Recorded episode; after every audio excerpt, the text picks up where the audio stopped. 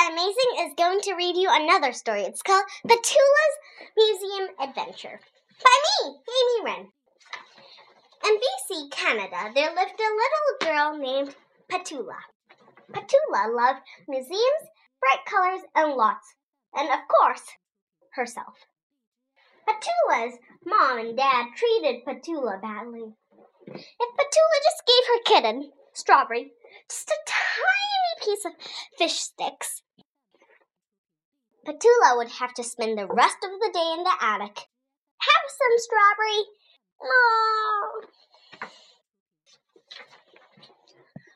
One day, Petula's class was going on a field trip to the amusement park.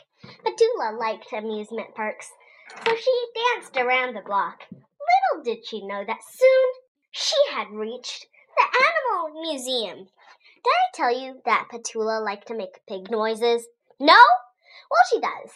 And the noises woke up the animals in the museum.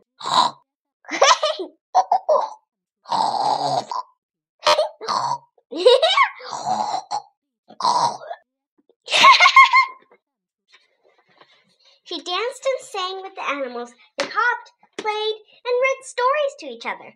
Yes, thought Petula. This is the place for me. The end. Quack, quack. To fly, but he never got to. So that is a sad story. Oh, the tiger leapt from side to side, from house to house. He was a brave little fellow until he tried to jump onto the clouds, but he was way too heavy. He jumped right through them and landed in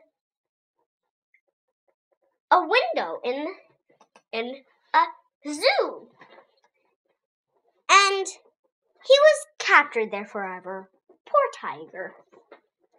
Well, Petula, the little girl, me, went on adventure to the animal to the animal museum and she made lots of friends.